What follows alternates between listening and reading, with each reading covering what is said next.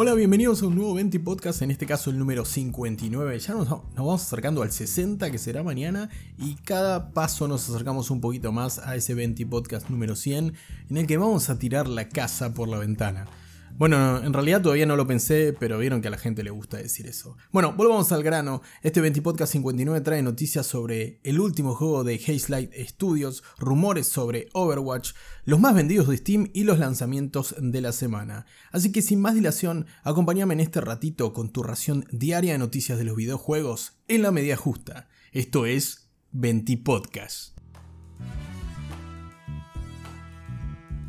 Y en la primera noticia del día de hoy tenemos una muy buena noticia sobre todo para la comunidad indie o por lo menos para los proyectos más pequeños. Y se trata de It Takes Two, el título de Hazelight que ganó el GOTY del año 2021 muy merecidamente este título cooperativo que cuenta la historia de un divorcio, una separación de una pareja, que también es muy emotivo, pero que sobre todo se destacó por sus mecánicas y lo innovador de su planteo de narrativo y de gameplay también. Bueno, recientemente el estudio liderado por Joseph Fares informó que It Takes Two superó las 5 millones de copias vendidas, lo cual es una gran noticia para toda la industria y sobre todo para Hazelight Studios, ya que su último juego, A Way Out, que era ese título en el cual también era una aventura cooperativa que teníamos que escapar de la cárcel con dos, dos eh, queridos y queribles eh, rufianes. Bueno, A Way Out había salido bastante bien y había logrado eh, ventas de 3.5 millones de copias, por lo que Hazelight de esta manera supera su propio récord, además de llevarse el premio al GOTY al juego del año. Lo que me queda la duda es cómo quedará el tema del naming de It Takes Two. Tendré que verificarlo, porque recuerdan que hubo una demanda que, que se dio a lugar por parte de Take Two, la compañía, la compañía padre, por ejemplo, que tiene a Rockstar, entre otras cosas, que había demandado a Hazelight por el uso del nombre de Takes Two que prestaba confusión. Bueno, eso solamente en la mente de los abogados de Strauss Elnick, ¿no es cierto? Podía ser porque no tiene nada que ver una compañía distribuidora mega millonaria con el juego de un estudio más pequeño que de todas maneras no es tampoco un indie tan chiquito. Recordemos que It Takes Two tuvo el apoyo de EA dentro del programa de EA Originals. Por lo tanto, es un indie pero con un apoyo económico importante.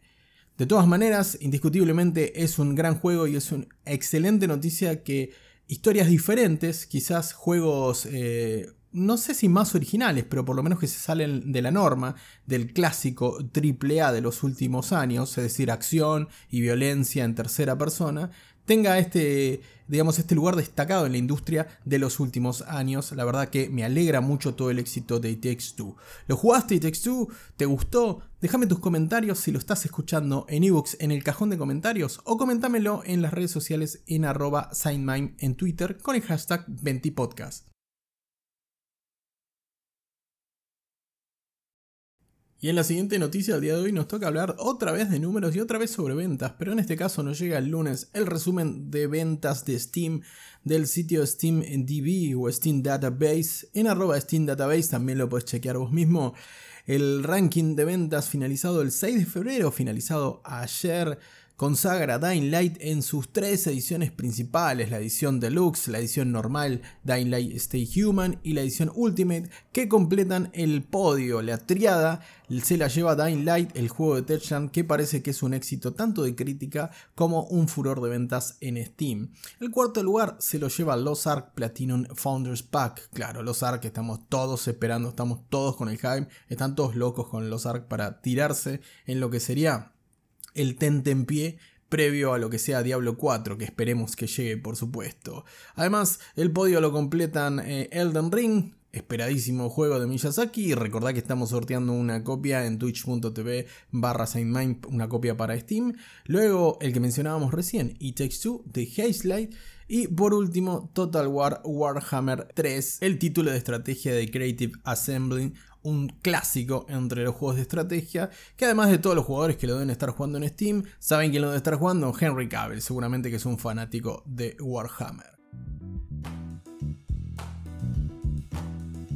Y ahora dejamos de lado un poco, un poco los números, un poco las ventas y nos vamos con los rumores, el humito rico que no puede faltar en Venti Podcast. En este caso es un leak en realidad más que un rumor, pero veremos cómo se concreta, veremos cómo avanza y se trata de Overwatch. Un usuario de Twitter ha publicado una destacada información respecto de Blizzard concretamente ya que al menos dos usuarios de Twitter mencionan sobre una build de Overwatch que hace mención a Overwatch 2 demo entre sus títulos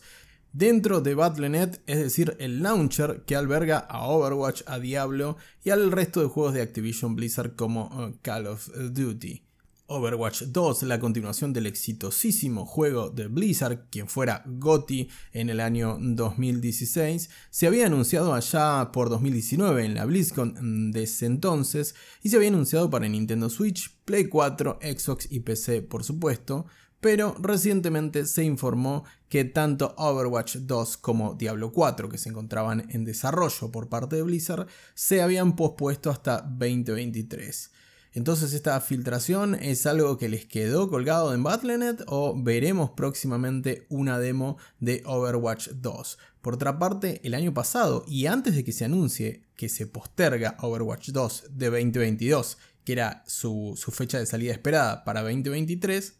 se había anunciado que la competición oficial de Overwatch, Overwatch League 2022, iba a contar con una versión inicial, con una early build como se conoce, una versión inicial bastante más pelada, ¿no es cierto?, del título de lo que llegaría finalmente al público, pero para que la podamos ver en funcionamiento, la, la podamos ver corriendo en esa competición, la competición oficial de Overwatch alrededor del mundo. No obstante, luego que se anunció el retraso del juego de 2022 a 2023, no se confirmó si la Overwatch League de este año, que va a comenzar en abril de este año, en pocos meses más, va a contar finalmente con esa versión del juego o no. Así que es muy probable que esta demo se trate de algo relacionado a esa build, o como digo, haya quedado colgada, alguien se haya olvidado de sacarla de battle.net, aunque sería raro que no lo hayan detectado hasta este momento, tal como reportan estos usuarios eh, de Twitter, entre los que se encuentra el perfil arroba Overwatch Cavalry,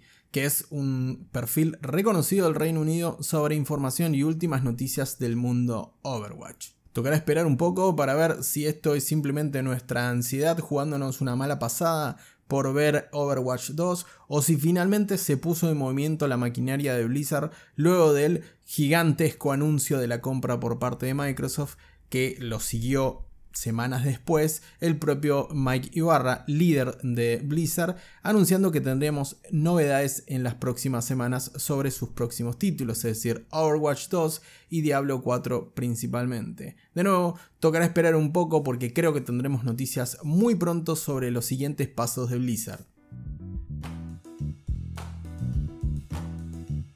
Y cerrando este evento y podcast número 59, toca hablar sobre los lanzamientos más importantes que llegan esta semana. Tenemos a partir de mañana, 8 de febrero, los lanzamientos de Oli Oli World, el juego de aventuras y simulación de deportes, de skate concretamente, con un estilo artístico muy particular y que la crítica ya ha recibido como uno de los grandes lanzamientos del año. Oli Oli World sale en PC a través de Steam Creo que si no ve mal está 3 mil pesos más impuestos, un poquito salado Oli Oli World, pero no digo que no valga la pena. Además, sale en PlayStation 4, PlayStation 5, Xbox One, Xbox Series X, S y también Switch, como te digo, uno de los grandes lanzamientos de esta primera etapa del año. El otro que sale mañana también en febrero 8, pero en PC, en Epic Games, a diferencia de Oli Oli World, es Shifu, el juego de combates de estilo roguelike que estuvimos jugando en su Early Access en el canal en twitch.tv barra